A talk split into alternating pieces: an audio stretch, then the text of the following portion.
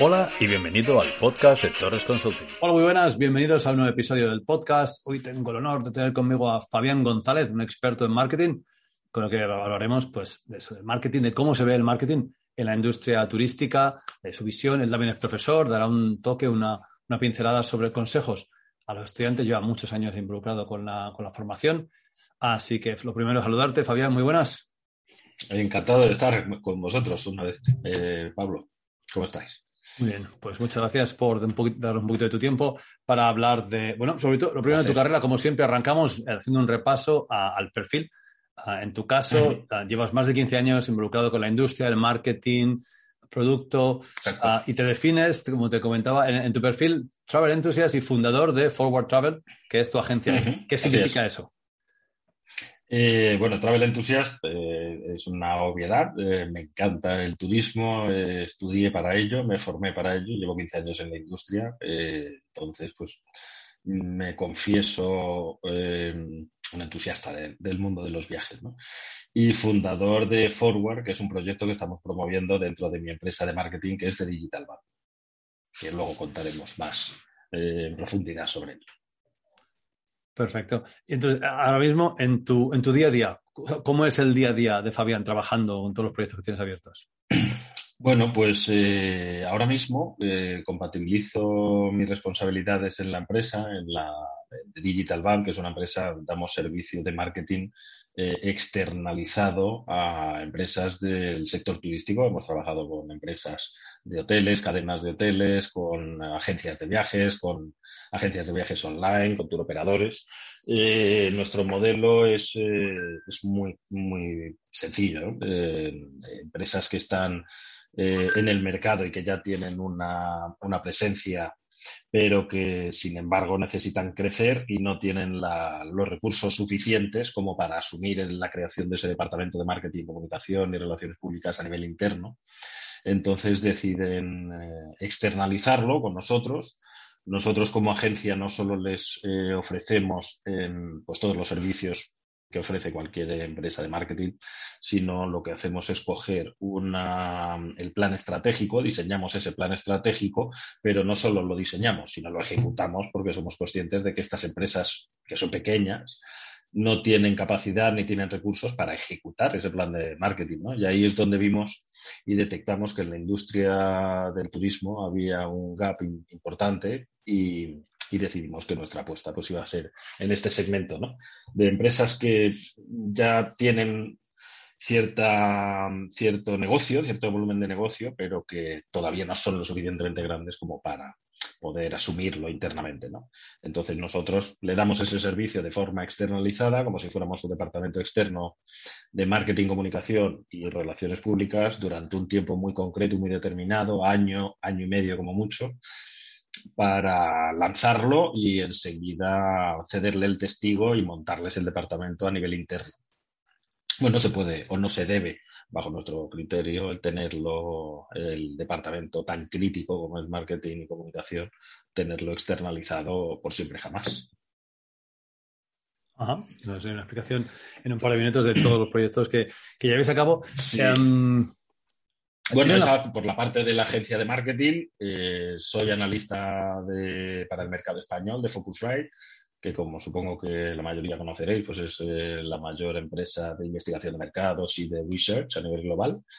Yo me encargo de los análisis del mercado español y recientemente estamos ahora empezando con un fondo de inversión que, con el que estoy colaborando como advisor para detectar las oportunidades precisamente de empresas que merecen ser eh, invertidas, eh, meterles em, una buena inyección de capital para escalar, para crecer y, o para internacionalizarse, cualquiera de los dos. Si son los dos, pues muchísimo mejor. ¿no?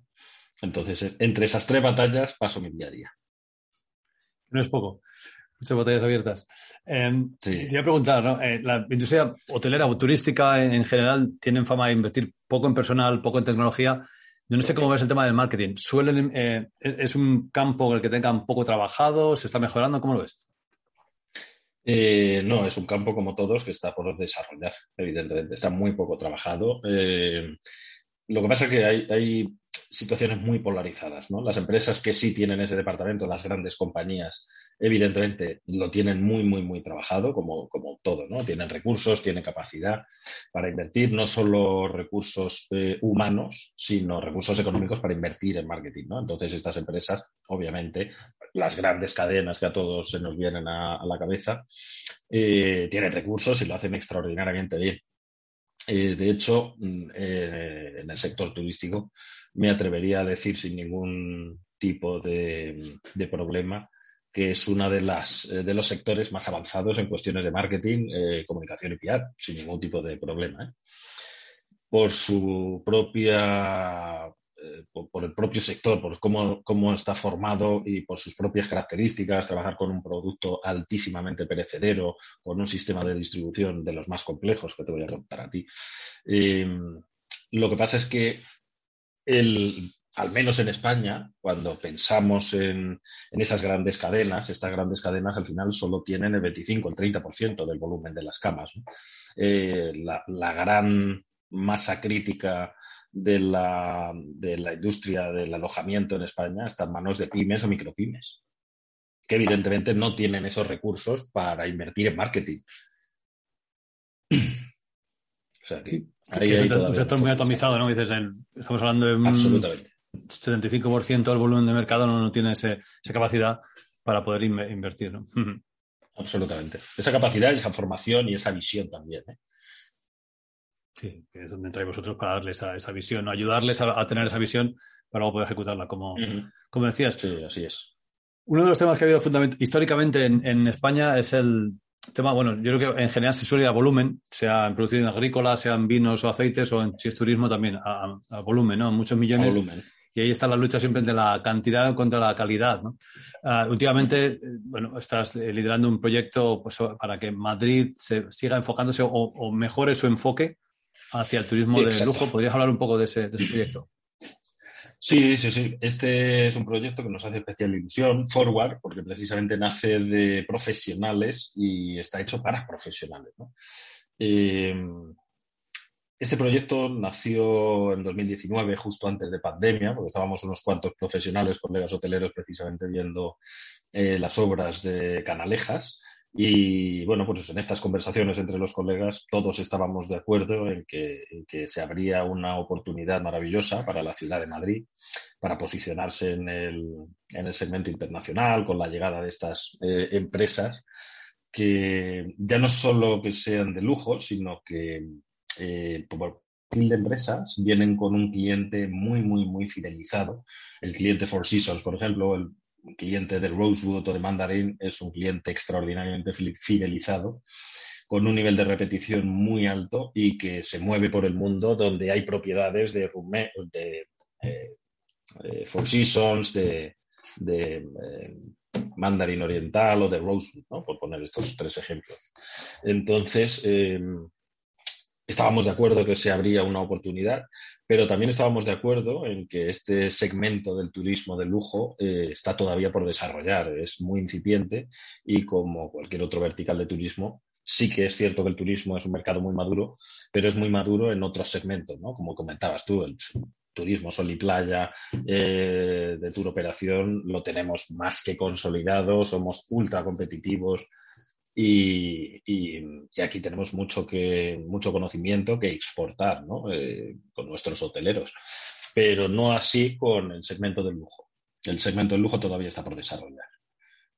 Y aquí es donde creemos que tenemos mucho recorrido y lo primero que tenemos que hacer es empezar a poner en contacto a todos los profesionales que forman eh, este segmento del turismo de lujo, ¿no? no solo los proveedores puramente de viajes, eh, hoteles eh, de alojamiento, por ejemplo, hoteles, agencias de viaje o transporte aéreo, transporte terrestre, sino eh, una clínica de reproducción asistida, porque el otro día nos comentaba uno de los corresponsables, corresponsales de Al Jazeera, aquí en España, que los marroquíes que vienen por motivos de ocio a Madrid, por ejemplo, a España, vienen principalmente por dos motivos. Uno es el Santiago Bernabéu, el fútbol, y el siguiente es por tratamientos de reproducción eh, asistida. Algo que a mí me dejó absolutamente maravillado, ¿no? Porque no desconocía ese dato.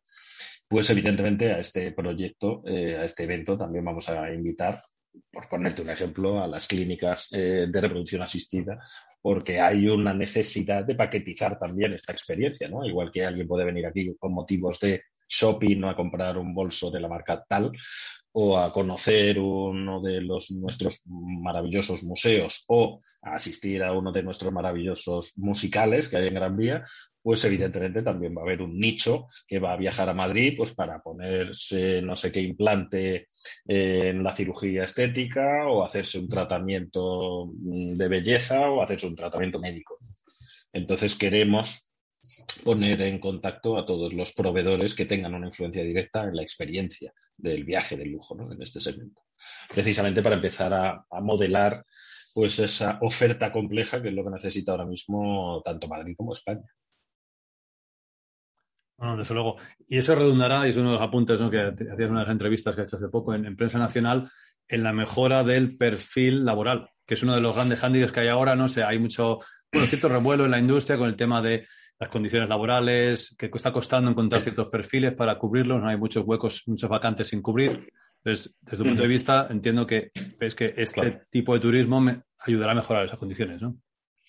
Eh, por las características de este segmento, evidentemente, pues no va a tener eh, ciertos problemas de los cuales adolece la industria del sol y playa, por ejemplo, el segmento de sol y playa, que todos sabemos que es un, es un modelo extraordinariamente eficiente, eh, pero que tiene unos problemas como es la, son las temporadas, ¿no? esa estacionalidad, que en distintos destinos pues es más acentuado. Evidentemente no son los mismos problemas de, estacionalidad los que tiene eh, Canarias, por ejemplo, que los que tiene Baleares o los que tiene incluso la comunidad valenciana, ¿no? por poner tres ejemplos.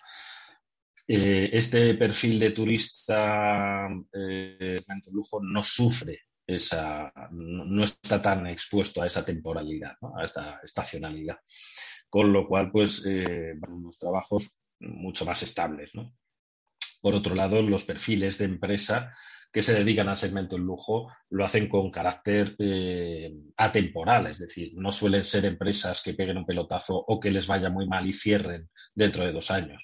Cuando un Four Seasons o cuando una de estas cadenas absolutamente profesionalizadas abre un establecimiento en Madrid, no lo abre pensando que va a estar dos años y, se va a ir. ¿no? Eh, lo hace con carácter de permanencia y habiendo hecho muchísimos informes que documentan que es viable y que va a haber un negocio, un plan de negocio estable durante muchos años, lo que va a revertir pues, en, una en, una, en una contratación a largo plazo, evidentemente con unas condiciones mucho mejores que cualquier otro segmento porque requiere de la excelencia en el servicio, necesitas a un profesional cualificado con mínimo dos idiomas o tres pues esto evidentemente lo tienes que pagar y esto pues eh, va a redundar en una mejora eh, de las condiciones laborales, no solo en coste, no solo en sueldo, sino en, menos temporalidad ¿no? y mejores condiciones en general.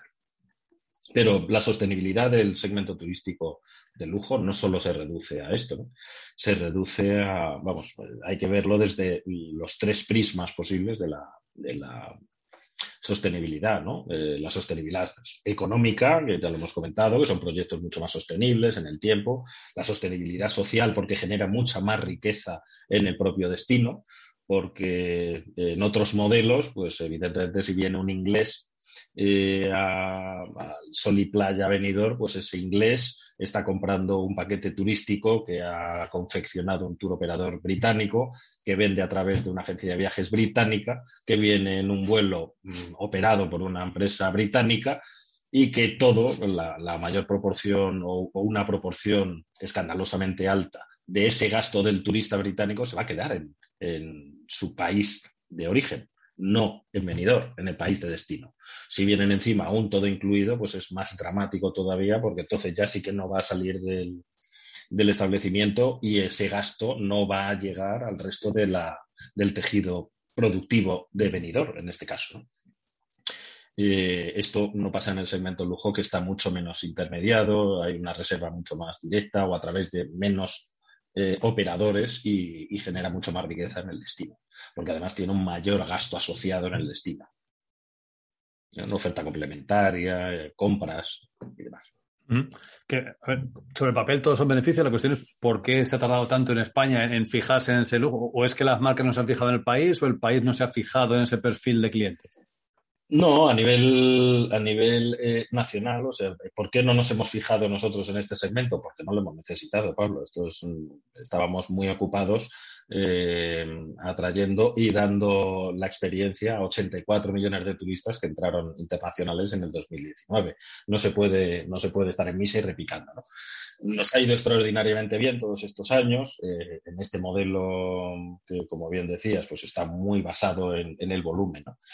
Cuando las cosas van bien, pues evidentemente, Pablo, virgencita, virgencita, que me quede como estoy. Cuando las cosas van bien es muy, muy difícil eh, intentar generar un cambio, ¿no? Porque ¿para qué vas a cambiar si las cosas ya van bien, ¿no? Eh, lo que pasa es que, desgraciadamente, se ha tenido que dar esta, esta circunstancia dramática de una pandemia eh, en la cual pues todas las administraciones somos conscientes y todos los profesionales somos conscientes de que no vamos a alcanzar ese volumen de 84 millones de turistas extranjeros, siendo optimistas en, por lo menos dos o tres años. Luego tendríamos que empezar a debatir si realmente eso es lo que necesita el país, volver a lo de antes, ¿no? porque ya se ha demostrado que no es eficiente. Y esto el país eh, publicaba un artículo maravilloso hace unos días hace un par de semanas, en los cuales eh, hablaba con los alcaldes o con los responsables de turismo de Venecia, de Roma y de Florencia. Y los tres, de forma eh, inequívoca, decían, hemos fracasado como responsables de turismo, porque hemos aportado más problemas que ventajas al destino, con lo cual es hora de cambiar el modelo porque el que teníamos hasta ahora no ha funcionado.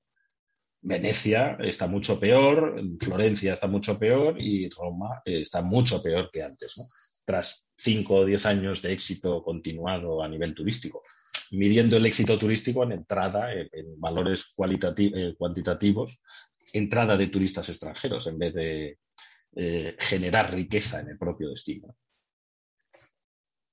Sí, bueno, de hecho ahora se, habla de, bueno, van a probar el año que viene en Venecia poner tornos y cobrar a la gente para entrar a la ciudad, ¿no? Como si fuese un, show. Sí, esto es un, esto es un debate muy, muy, muy complejo, extraordinariamente complejo, que toca muchas, muchas aristas, eh, que no debemos reducir a, la polarización de esto sí, esto no.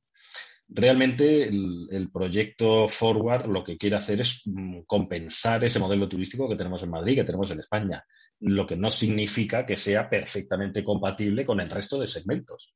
Nadie está diciendo los low cost o los mochileros o los mm, cualquier otro segmento que no venga, que no los necesitamos. Ahora solo necesitamos de lujo. No, no.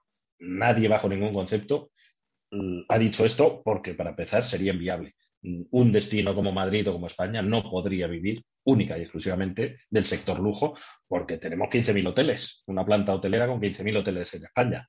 Tendrían que cerrar 15.900, entonces 14.900, eh, ¿no? Eh, no es así. Lo que pasa es que ya tenemos un reconocimiento y ya gozamos de un posicionamiento maravilloso y extraordinario en otros tipos de segmentos, eh, pues enfoquemos todas nuestras herramientas de marketing a otro, porque en este ya no lo necesitamos. ¿Tenemos que seguir trabajándolo? Sí, por supuesto, pero dediquemos recursos a otros donde, donde tenemos más eh, capacidad para crecer, lo que no significa que ahora cerremos la puerta a Ryanair, a Welling o a todos los hoteles que hay low cost, ¿no? Esto quiero que quede muy claro porque hay mucha gente que manos a la cabeza. Eh, que de lo que se trata es de eh, balancearlo, porque ahora mismo está muy descompensado. Tenemos mucho modelo de sol y playa de tour operación y tenemos, sin embargo, pues un turismo de interior en España que está pues, al 20% o al 30% de su capacidad. Es que no caben todavía muchos millones de, internacionales en Castilla-León, en la cornisa cantábrica, en Galicia, en Asturias, en el País Vasco. Ahí hay mucho margen de crecimiento pues eh, saquemos unos cuantos de Benidorm o de la costa levantina o de Baleares o de archipiélagos, eh, el archipiélago canario, y empecemos a diversificarlo también por otras ciudades, por unas eh, ciudades de second ¿no? que dicen los ingleses, de segundo nivel, no tan grandes, no es todo Madrid, Barcelona, Valencia, Málaga, oye, que también tienes un montón de ciudades que, son maravillosas y que tienen infraestructura para acoger eh, ciertos tipos de turismo. Se trata de redistribuir para que no todo venga en el mismo momento, en el mismo sitio. Sí, que es lo que pasa con nuestro turismo nacional. De lo, que hay, sumar lo que, lo que está por venir, ¿no? Sí, o redistribuirlo de una forma más eficiente, si quieres. O sea, es dramático, por ejemplo, que en Cádiz ahora mismo tú no tengas mm, posibilidad de alojarte en ningún hotel porque están llenos, pero dentro de dos semanas están todos vacíos. Eso es lo que genera realmente un problema, porque los hosteleros y los hoteleros, al final, ahora no pueden acoger toda la demanda que tienen, pero mañana les va a sobrar oferta y no van a tener esa demanda. Entonces no pueden tener unos empleos estables, no pueden ofrecer pues esa estabilidad a sus trabajadores porque ellos mismos tampoco la tienen. Pues es que lo que tenemos es que enfocarnos en que Cádiz tenga turismo todo el año. Hablando de Cádiz por poner un ejemplo, ¿no? que tenga turismo todo el año, no solo del 15 de julio al 15 de agosto.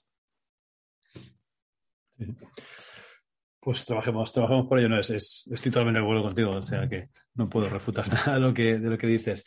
Uno de los puntos que tocabas era el tema de cambiar un poco del modelo o añadir este nuevo modelo de negocio del lujo. Harán falta ciertos perfiles profesionales, más especialización tal vez. Entonces, eh, para ese estudiante que está ahora bueno, estudiando ¿no? a mitad de carrera, sea de universidad o sea de ciclo de formación profesional, ¿qué consejo le, podrías dar de cómo ves el futuro para esa persona que está estudiando el, futuro de la industria?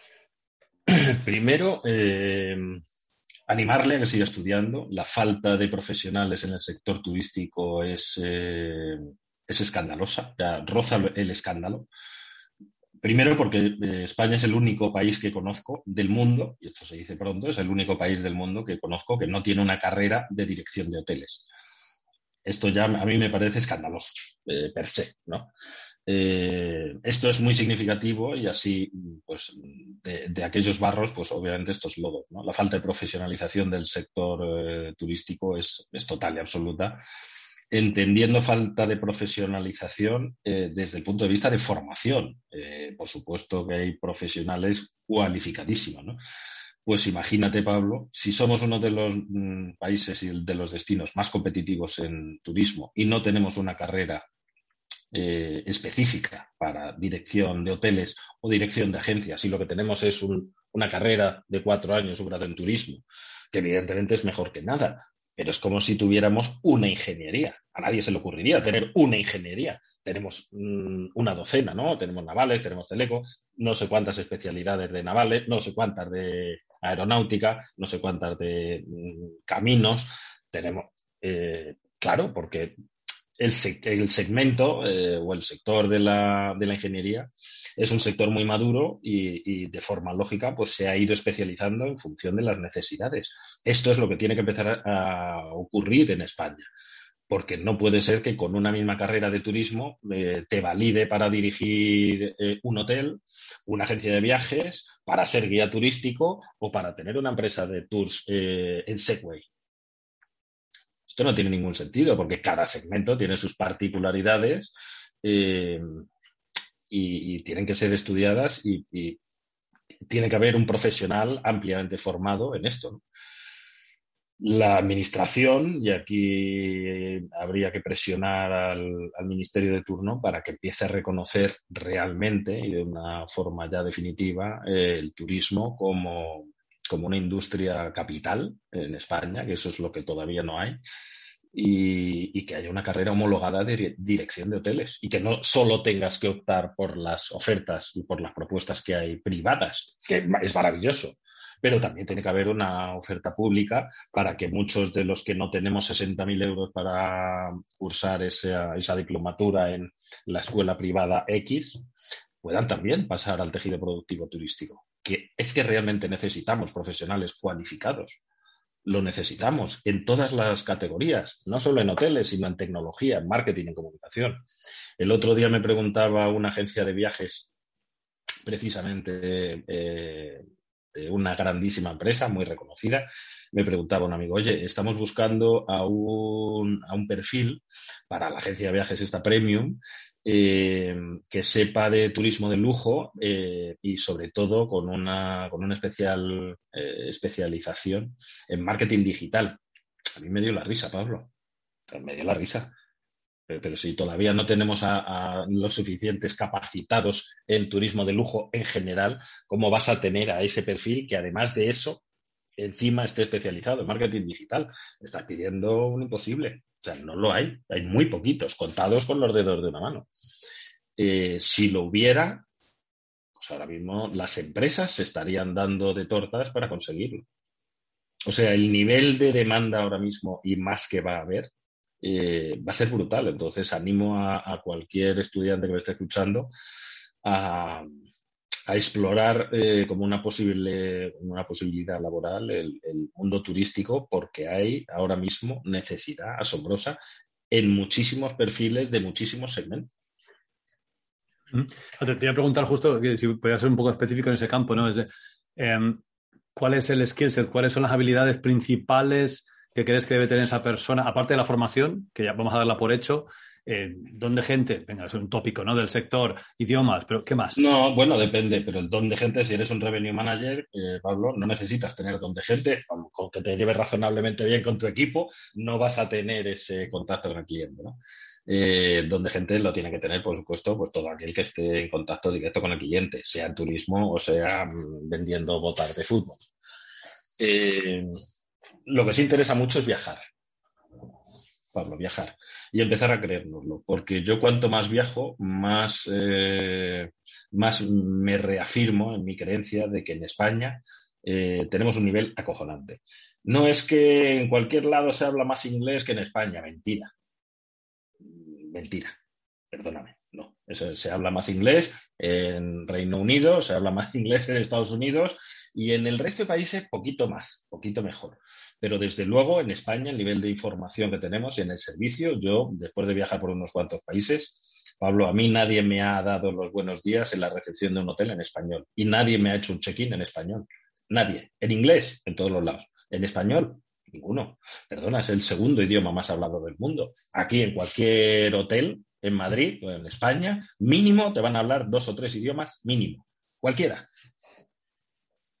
¿Por qué esto no ocurre? ¿Por qué a mí todavía no me han hecho un check-in en español en ninguna parte del mundo? A no ser que haya sido un inmigrante español que esté por allí, ¿no? Eh, nos tenemos que empezar a quitar también esos, esos complejos que tenemos. Somos extraordinarios profesionales, estamos extraordinariamente bien valorados en la mayoría de países. Eh, tenemos un nivel de cualificación no solo en turismo, ¿eh? en, en, todos los niveles de ingeniería y demás, y muy, muy alto y somos competitivos y podemos mirar a la cara a cualquier otro destino. No solo en turismo, sino en cualquier otra disciplina. El día que nos lo creamos, seremos la hostia. Esto es algo muy nuestro, ¿eh? que somos los primeros en, no creernos en nuestro potencial. ¿eh? Además, tú vives fuera, Pablo. Tú mejor que nadie nos puedes, nos puedes dar esa visión de cómo se ve a los españoles fuera de, fuera de nuestro reino, ¿no?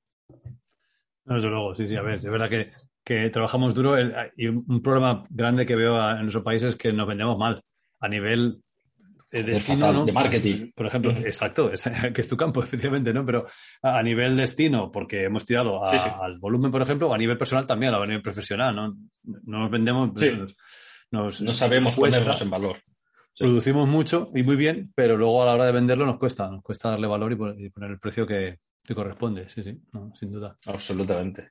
De acuerdo contigo. Yo, vamos, yo y cada día lo, me reafirmo más, ¿eh? cuanto más viajas y más contacto tienes con empresas extranjeras, eh, es increíble. El ir a Colombia y, uno de los viajes a Colombia, que más o menos tienen un, eh, el nivel de población de Colombia es parejo a España, por extensión también y, su objetivo hace años para el 2020 era llegar a 5 millones de turistas extranjeros. 5 millones de turistas extranjeros. Cuando nosotros íbamos allí y les decíamos, no, la previsión para este año es que lleguen 80, flipaban, decían, pero ¿y os caben? O sea, sois 40 millones y mm, entran el doble de, de españoles extranjeros y cabéis. Claro, allí ellos les volaba la cabeza, ¿no? Porque ellos estaban aspirando cuatro años o cinco después a llegar a cuatro millones. Eso es lo que entra en Madrid un día, un año malo, ¿no? Ahí estamos, ¿no? En, el buen camino, digamos. Queda, queda trabajo por hacer, pero... Sí, queda muchísimo, queda muchísimo por mejorar. Siempre hay para mejorar, pero bueno, eso no quita que seamos conscientes y pongamos en valor nuestros, nuestros éxitos y nuestras capacidades. Una última, ¿cómo se está recuperando el, turismo? En ciudad está más difícil por el tema del corporativo que tarda en recuperarse, el ocio el vacacional parece que se recupera más rápido. ¿Cómo lo ves a nivel global, sin entrar en detalle? Depende, eh, como siempre va por barrios. Eh, aquellos destinos que tienen especial incidencia en el mercado, con el mercado nacional, eh, están haciendo una extraordinaria temporada. Ahí tenemos a Cádiz, tenemos a Málaga, que no tienen tanta dependencia del turista internacional. Málaga algo sí, pero, pero Andalucía, por, lo, por ejemplo, en 2021 ha hecho las mejores, los mejores números de, turismo, ¿no? de ocupación y, y ADRs y todos los indicadores turísticos los han, los han pulverizado. Eh, tienen muy poca dependencia del turista extranjero. Sobre todo, eh, lo que nos ha fallado pues, son los alemanes y los británicos, que al final, entre ambos mercados emisores, conforman el 50% de los turistas extranjeros. Entonces, claro, todos aquellos destinos que tuvieran eh, pues muchos alemanes y muchos británicos, pues evidentemente lo han pasado mal. ¿Quién está haciéndolo bastante bien? Eh, pues eso, eh, Andalucía, eh, Galicia, Asturias, Cantabria, País Vasco, están teniendo muy buenas cifras porque, porque era, básicamente han tenido siempre ese turista nacional. Entonces, pues como el consumo se ha quedado a nivel doméstico, pues evidentemente pues la tarta es más grande. ¿no? Tenían más turistas domésticos ah, para pescar. Eh, evidentemente todo ocio, el maíz está bajo mínimos, eh, el turismo de negocios bajo mínimos, será el último que se reactive. Y dentro del turismo de ocio, el lujo, evidentemente y por razones obvias, el segmento lujo es el primero que se ha recuperado. en Mallorca estaban publicando la semana pasada que los restaurantes del segmento alto, de alta gama, ya estaban haciendo mejores cifras que en 2019 incluso. ¿no? En Menorca ha pasado exactamente lo mismo. El segmento del lujo en Baleares, en Mallorca, en Canarias, uy, perdona, en, Menorca, en Mallorca, eh, incluso en Ibiza, que ya llevaban mucho tiempo reposicionándose eh, este año, están empezando a recoger esos frutos, ¿no? Eh, y así va a ir pasando con, con, todos los destinos. El turista del segmento lujo al final es el primero que se ha recuperado, primero por edad eh, y segundo por poder adquisitivo. Son los primeros que están viajando eh, y están optando, pues evidentemente, por, por el segmento lujo, porque es ellos entienden que es mucho más seguro porque una empresa, que te, un hotel que te cobra 500 euros por la habitación, pues se le presupone una mayor capacidad y mayores recursos pues para la limpieza, para temas de protocolos sanitarios, eh, por esto del COVID, pero también entendemos que en el segmento lujo pues las habitaciones son mucho más grandes, más espacio, vas a tener menos apreturas en el coffee o en el, en el desayuno porque no van a ese volumen, no, no son hoteles de 800 habitaciones en las que en el desayuno pues, se te juntan mil.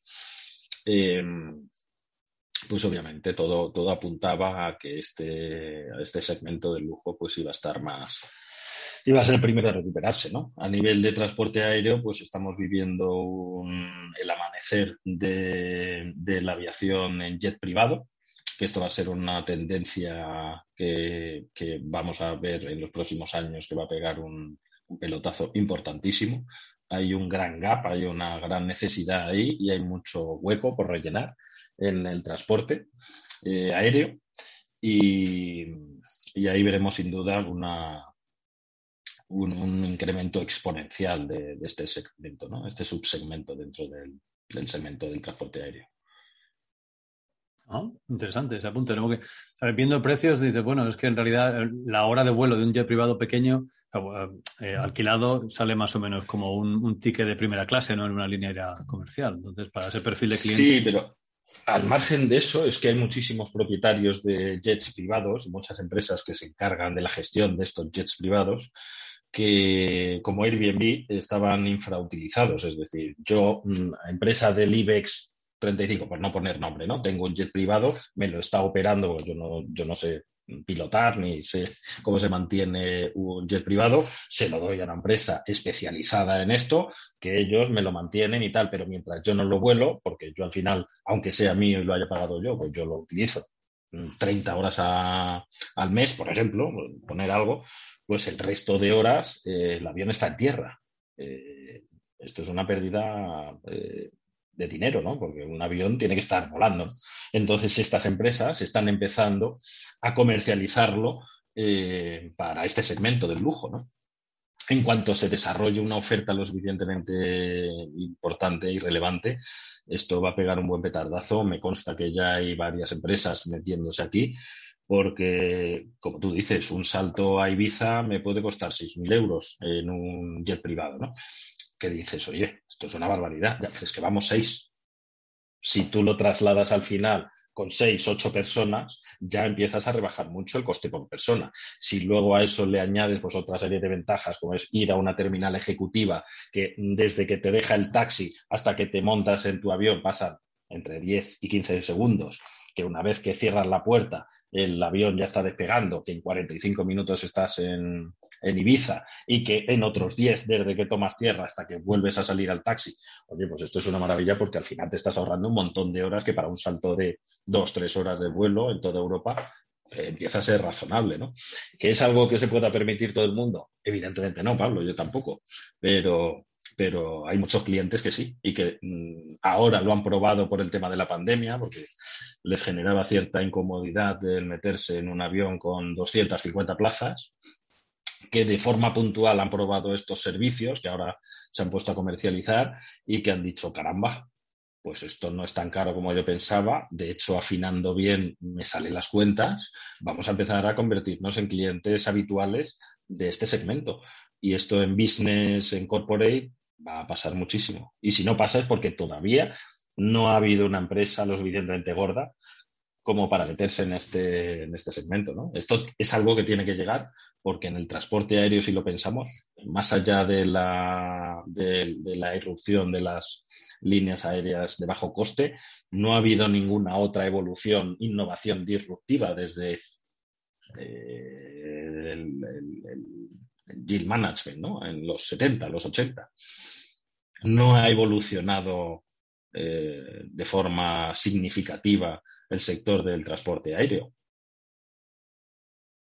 No ha habido ninguna disrupción a ese nivel. Sin embargo, en el sector de la distribución, pues ha aparecido un Amazon, en el sector del taxi o del transporte terrestre ha aparecido un Uber, en el sector hotelero, pues ha aparecido unas OTAS, han aparecido un Airbnb, ha habido mucha disrupción y mucha evolución. Sin embargo, en el sector del transporte aéreo, a mí no me consta que haya habido algo tan disruptivo que haya transformado de forma reseñable el segmento, ¿no? Tiene que llegar. ¿Por dónde? No lo sé. Pero yo veo por aquí un hueco y una necesidad eh, y una disponibilidad que es rápida, ¿no? Sí, sí. Pues mira, un segmento, un nuevo segmento a tener en cuenta, ¿no? Que muchos quizás no pensemos en ello, no nos damos cuenta, pero ahí está. Bueno, sí, sí. Yo apuesto por ello firmemente, de hecho. Perfecto, pues lo vamos a dejar ahí con ese apunte sobre el uso de jet privado. Estaremos atentos a noticias. Si leemos algo, nos acordaremos de ti. Fabián González. Bueno, esto no pasará, esto, esto no pasará, Pablo, hasta que haya un, hasta que haya un desarrollo eh, de combustible. Al final, el principal stopper es eh, combustible. Ahora mismo es insostenible desde el punto de vista de la eficiencia energética y de la sostenibilidad. Es inviable los trayectos, por muy cortos que sean, es una desmesura lo que contamina un jet privado frente a un avión de 300 plazas. ¿no? está justificado. Entonces, en cuanto haya esa innovación desde el punto de vista de combustible o de... Sí, de combustible, eh, que no necesite eh, combustibles fósiles, ahí será el verdadero eh, amanecer de este segmento. Mm. Ok, bueno, todo queda entonces. Esperemos a que se desarrolle el tema de combustible, ¿no? Que ya están los, hay aviones ya pequeños como taxis, eh, aéreos, un poco por ese. Por Exacto. Genial. Oye, pues de nuevo, que decía, muchísimas gracias por tu tiempo, ha sido un placer toda esa información. Un auténtico placer. muchísimas gracias a ti. Fabián González, como decía, fundador de Forward Travel. Muchísimas gracias y hasta la próxima. Cuídate. Hasta la próxima, cuidaros. Esto ha sido todo por hoy. Espero que te haya resultado útil. Tienes más información en mi web www.torresconsulting.co.uk, en LinkedIn, en YouTube y en Twitter. Saludos y hasta la próxima.